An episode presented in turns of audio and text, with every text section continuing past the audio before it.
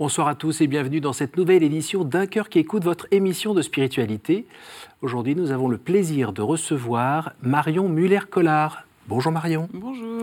Merci d'être venue de, votre coin de France, euh, dans le nord-est de la France, pour venir euh, bah, nous raconter un petit peu votre parcours spirituel et puis nous dire un mot aussi sur euh, votre livre La Vierge et moi, qui vient de paraître aux éditions Bayard. Bayard. Donc, euh, je vais vous demander bah, de faire comme tout le monde dans cette émission, de nous lire un extrait de texte de votre choix. Très bien. Alors, c'est une pièce de théâtre. Donc, c'est un des personnages qui euh, s'adresse aux autres en, en montrant dans son dos une statue de Marie. Regarde, elle sourit tout le temps. Elle vient d'accoucher, elle sourit. Pas de sage-femme à portée de main, mais une barre des qui sert à rien. Elle sourit. Une haleine de bœuf pour tout chauffage? Elle sourit.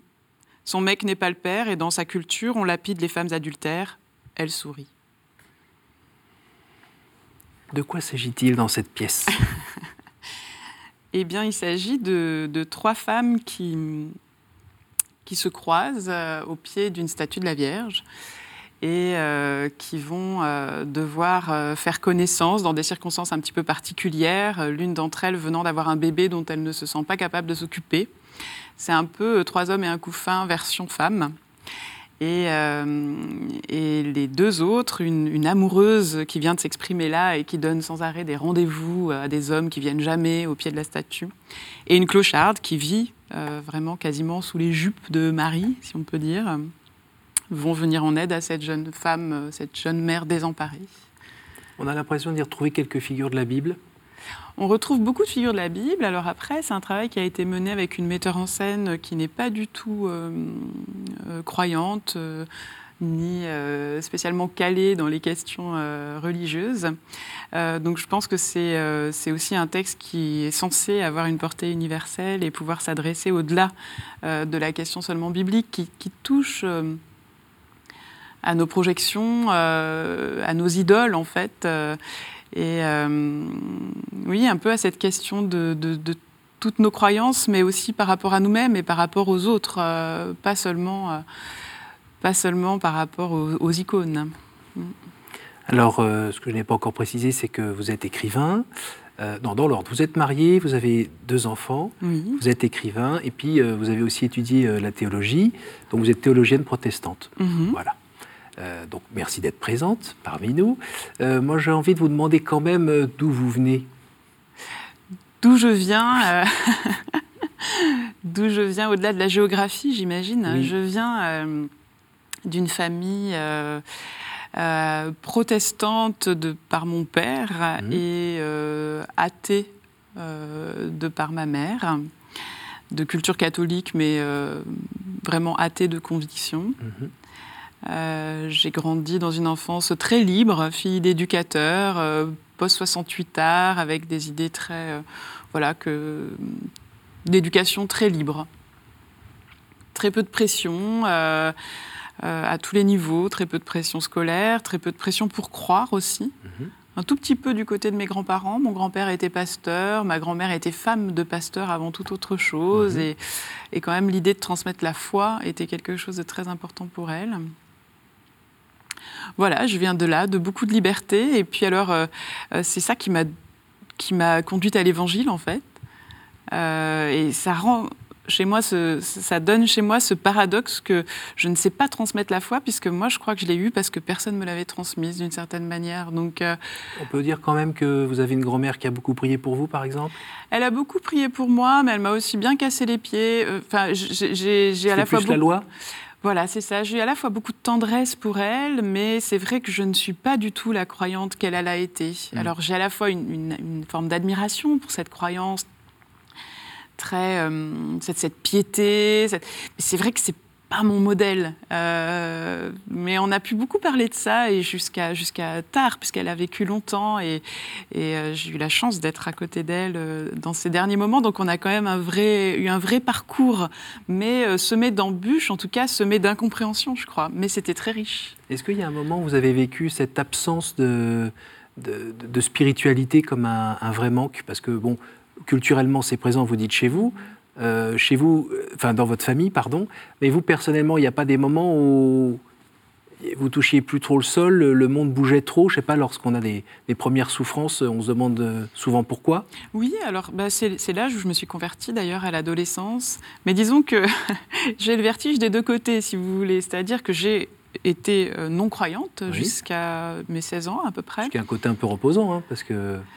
Bah, pas vraiment, parce que j'avais justement ce vertige de, de, la question du sens et puis euh, aussi du sentiment d'une grandeur, de quelque chose que j'arrivais pas à nommer. J'étais une enfant donc très libre qui, qui était très en contact avec la nature, donc j'avais un sentiment de, de, de, déférence par rapport à cette beauté autour de moi. Cette et puissance aussi Quelque chose de la puissance, voilà, exactement, mais quelque chose de très organique, euh, de mhm. très sensuel presque mhm. euh, dans l'enfance. Et, euh, et, en même temps, devenue croyante, euh, je peux aussi avoir des vertiges euh, quand on bascule dans l'irrationalité la plus complète. Donc c'est cette articulation qui est extrêmement difficile à, à, trouver, mais, mais bon, j'aime bien ce, ce, funambulisme de l'existence. Alors racontez-nous, qu'est-ce qui s'est passé à l'adolescence qui vous a tout d'un coup fait tomber des écailles des yeux? Qu'est-ce qui s'est passé? Des rencontres en fin de compte. Enfin, je ne peux croire que par les autres. Euh, je n'ai pas eu une conversion mystique, euh, je n'ai pas eu d'apparition. Euh, ce qui m'est apparu, c'est... Un petit buisson qui brûle tout seul sans se consumer, vous n'avez pas eu? Bah, c'est celui, oui, celui de la rencontre, ce petit buisson ardent qu'il y a quand on rencontre quelqu'un qui nous reconnaît comme faisant partie de, de, ses, de ses pairs, euh, P-A-I-R-S, euh, et, de se sentir regardé, reconnu, de pouvoir aussi regarder et reconnaître. Et, et c'est, pour, moi, ce sont ces, ces, ces, multiples visages du Christ. la première fois que je suis allée au catéchisme, c'est parce que mes meilleures copines y allaient et que je m'ennuyais quand elles n'étaient pas là. Je les ai suivis entrer dans les pieds. Je trouvais ça pas hyper sympa comme activité, mais bon, c'était ça ou être toute seule. Et quand je suis arrivée dans cette salle, il y avait un, grand, un grand poster euh, comme ça, euh, euh, de, tout bête, pas très joli, hein, à vrai dire, mais, mais qui représentait le Christ par une infinité de visages, en fin de compte. Et c'est quelque chose qui m'est resté. Ça a commencé comme ça et et ça, ça s'est jamais terminé, voilà. Et dans tous ces visages qui composent le visage du Christ, euh, il y a ceux des gens qui vous ont éventuellement parlé de Jésus, des gens qui se conduisaient bien, mais aussi euh, des gens qui euh, se conduisent mal et qui vous ont fait du mal. Hum, non, ça j'ai de la peine quand même. J'avoue que quand il y a une mauvaise rencontre, j'ai de la peine à la mettre sur le compte du visage du Christ. Euh, en revanche, je compte sur lui pour me, bah, pour me restituer, euh, pour me, pour m'aider dans le discernement aussi, dans les, le discernement dans les relations. Non, dans ses visages, il y a des, des fois des paroles dures, oui. Le Christ n'était pas quelqu'un de gentil, je crois pas. Euh, gentil dans le côté doux de gentil dans le côté euh, flatteur. Enfin, c'est pas quelqu'un qui est là pour nous donner euh, des, petites sucreries, quoi, euh, en attendant que ça passe. je, le mets plutôt du côté de, oui, de celui qui me met debout. Et de temps en temps, oui, il y a des paroles dures qui m'ont mise debout. Mais pas des, pas, pas des mauvaises rencontres, non. Vous pourriez nous en citer une ou deux de paroles un peu difficiles qui vous a remis debout? Euh, comme ça, là, dans ma vie, je ne sais pas, mais c'est euh, un verset biblique que j'ai souvent en tête. Quand je commence à me lamenter, j'entends vraiment ce, verset qui est au tout début du livre de Jérémie. Euh, tous ces récits de prophètes, où les prophètes commencent par dire Ah ben non, je peux pas, je suis fatigué, je suis, je suis petit, j'ai pas la force, je bégaye, j'ai piscine, ça va jamais, il y a toujours un truc qui va pas. et Dieu qui tranche chez Jérémie en disant Ne dis pas, je suis un enfant. Et j'ai l'impression que le Christ me dit souvent ça quand je me complais un peu, je me lamente. Ne dis pas que tu es une enfant, euh, ne te comporte pas comme une enfant. Et euh, souvent, c'est quelque chose qui, me, qui me relève. Est-ce qu'il y a un moment précis dont vous vous souvenez où il y a eu une sorte de rencontre, euh, une sorte quand même de, de, moment où il y a un avant et un après dans votre vie de foi? Non, je suis, je suis pas trop quelqu'un. C'est un petit quelque chose qui a grandi. C'est ça. Et, et finalement, qui a toujours été là. Oui, quelque part, je pense que j'ai retrouvé ma foi d'enfant. Mmh. Euh, il m'a fallu 9 ans de théologie pour retrouver ma foi d'enfant. Euh, c'est-à-dire quelque chose de très intuitif comme ça, euh, un espace ouvert, que j'ai pas besoin de trop, de trop combler. Je me méfie de cette expression combler, être comblé. Et pour moi, la foi, c'est plutôt laisser, laisser de l'espace, laisser du vide, accepter des, des questions sans réponse ah aussi. Et les 9 ans de théologie, justement, ils servent à quoi? À mettre des mots sur ce qu'on est susceptible de connaître? À quoi ça sert? D'enlever les mauvaises réponses? Peut-être un petit peu, et puis de, se familiariser avec la Bible, d'entrer vraiment dans la matière. Moi, je suis devenue croyante aussi par le goût des mots. Euh, j'étais quelqu'un de très littéraire depuis toute petite, et, et la Bible m'a aussi séduite par la langue, en fin de compte. C'est quoi votre mot préféré de la Bible alors? Mon mot préféré de la Bible Rouar, en hébreu, le souffle. Hmm avec tout ce qu'on peut mettre derrière, c'est quand même énorme là. Oui, c'est ça. Il y a de l'espace. oui, Il y a de quoi développer là. Ça circule, ça circule. Alors, question un petit peu farfelue. Euh, quand on regarde cette pièce de théâtre et qu'on voit le titre et qu'on voit que vous êtes protestante, tout d'un coup, on, se souvient que chez les protestants, la place de la Vierge Marie n'est pas tout à fait la même que chez les catholiques. Euh, oui. Euh, euh, ça, rend du coup la démarche un peu, euh, un peu iconoclaste, ça c'est certain. Intéressant.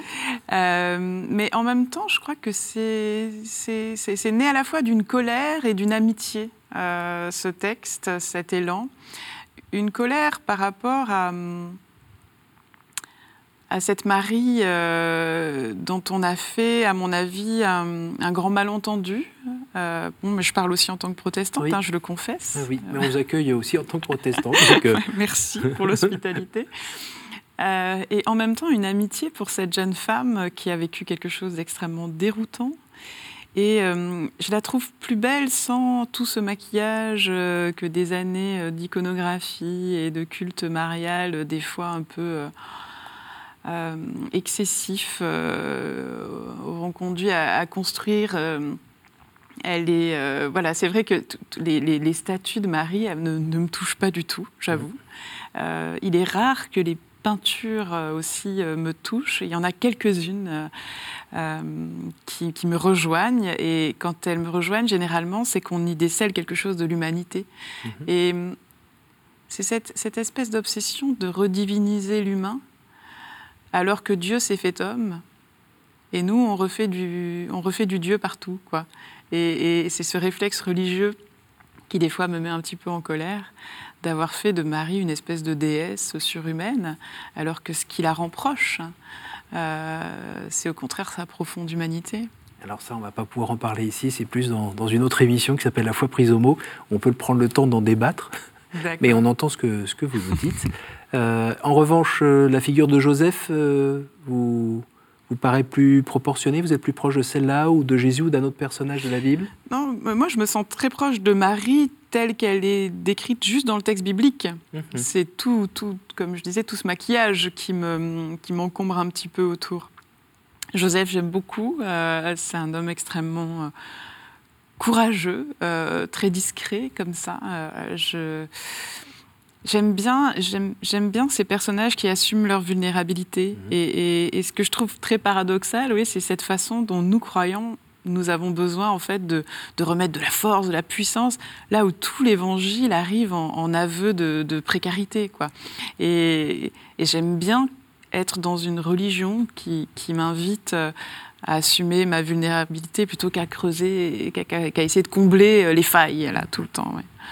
Alors vous avez des, engagements et des responsabilités aussi dans, la société, notamment euh, dans le Conseil national supérieur d'éthique. J'ai oublié une lettre quelque part. Le CCNE. CCNE. Euh, euh, qui faites-vous? Alors, qu'est-ce que nous y faisons? Beaucoup de choses. Moi, à titre personnel, j'y suis nommée en tant que, que personnalité représentant les différentes familles philosophiques et religieuses. Donc, j'y tiens ma place ben, de de théologiennes, euh, mais aussi avec des et aussi de citoyennes. On est tous à la fois des spécialistes et des non spécialistes des sujets que nous traitons. Euh, donc on traite euh, de tout ce qui a trait à la bioéthique et, qui sont des sujets qui, dont l'urgence affleure de jour en jour avec l'extrême rapidité à laquelle les, différentes technologies se développent. Et pour vous, on est, ça relève du combat, ça relève euh, du témoignage, ça relève euh, euh, de quoi? Ça relève de la, de la, de la remise en question mmh. permanente. C'est-à-dire. Personnelle?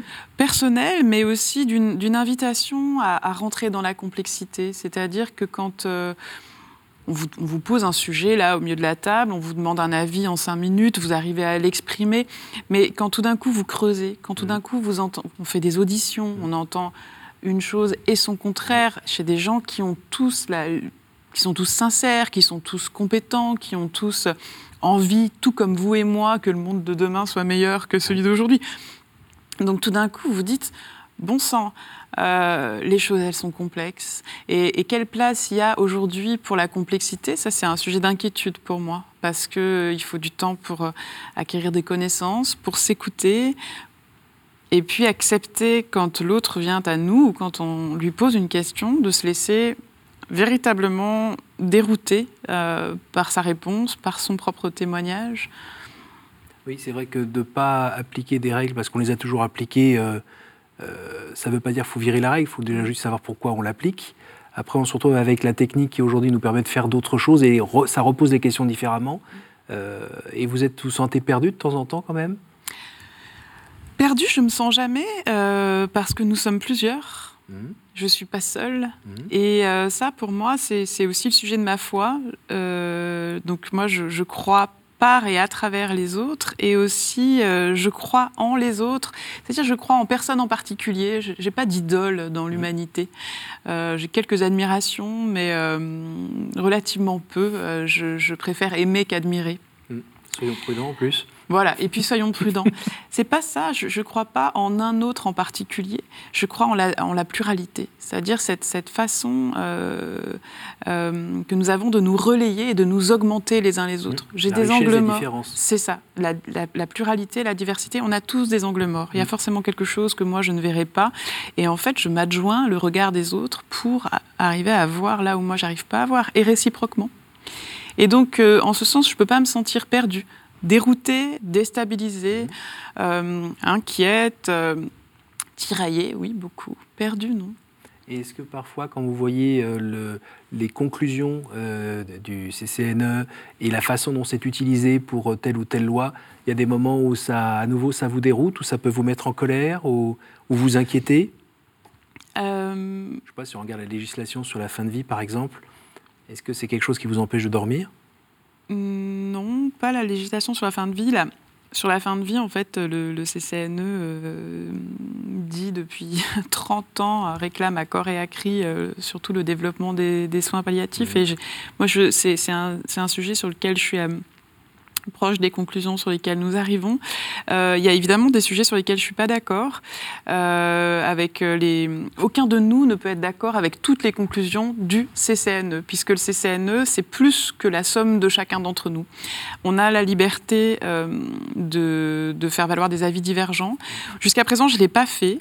Ça ne veut pas dire que j'ai été d'accord avec toutes les conclusions auxquelles nous sommes arrivés, mais quand je ne suis pas d'accord, je remets ma confiance. C'est-à-dire que d'abord, je vais m'exprimer, je vais dire pendant des séances des séances, vous pouvez leur demander, je peux être casse-pied s'il faut, je, vais dire je ne suis pas d'accord, je vais, je vais donner mes arguments. Euh, et puis, à un moment donné, quand je sens que la majorité de mes collègues, eux, penchent quand même dans, dans, dans, un autre sens, euh, ben je leur remets ma confiance, en fait. Parce que je sais que ce sont des personnes qui sont tout aussi honnêtes et sincères que moi, et, et comme je disais, qui, qui veulent aussi euh, fort que chacun d'entre nous un monde meilleur. Voilà.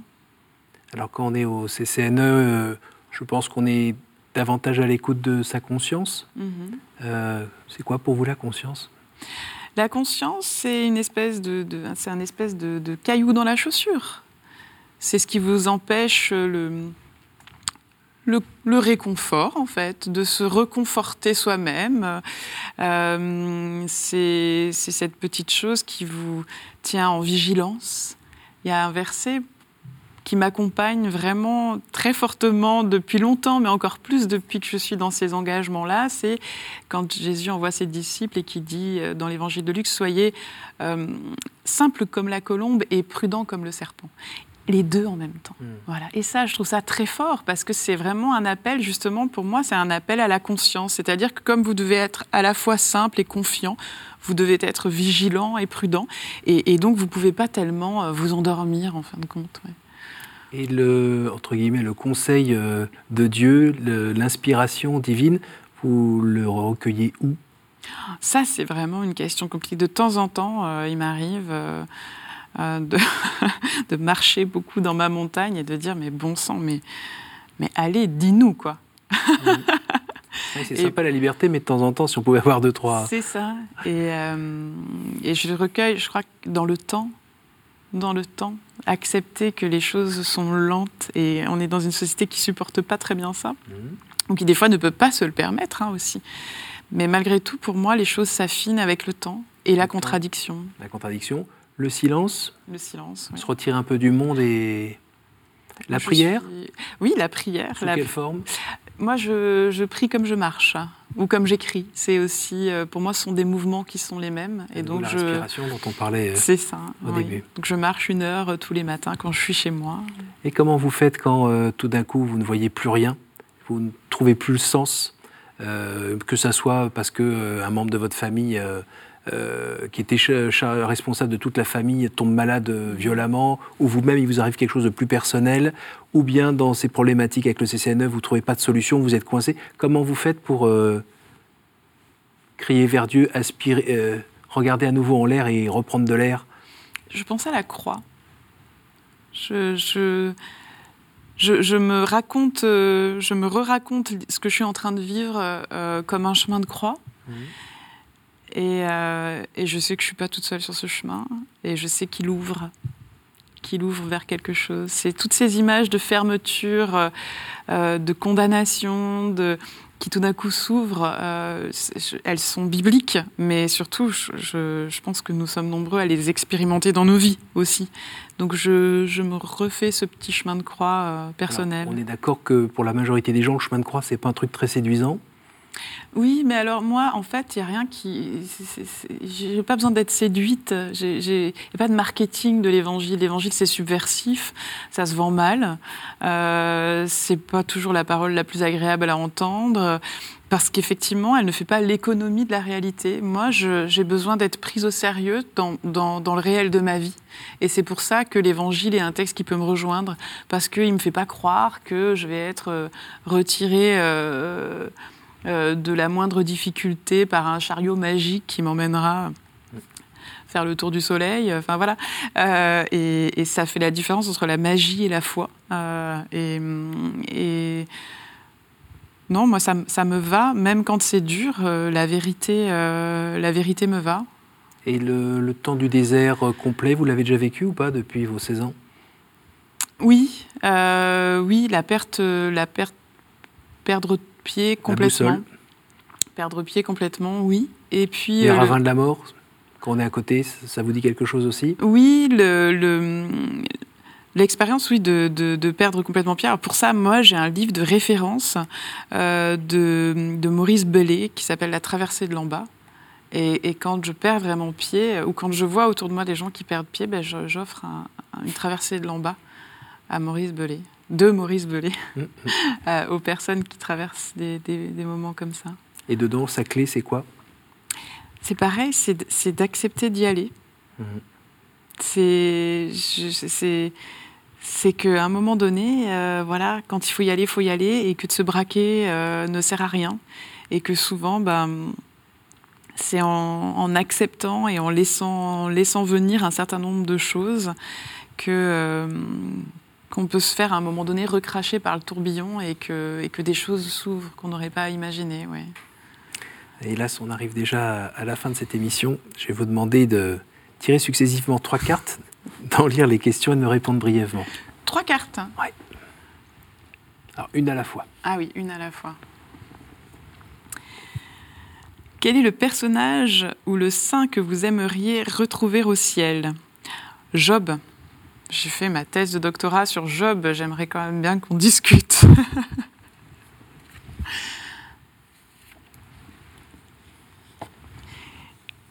Quelle est pour vous la plus belle fête? Euh, Vraiment, ça, me fait presque mal de le dire. Je croyais pas pouvoir le dire un jour, mais malgré tout, Noël, euh, que j'ai détesté pendant des années, et puis avec quoi je commence à me réconcilier parce que c'est l'incarnation. Voilà. Mm.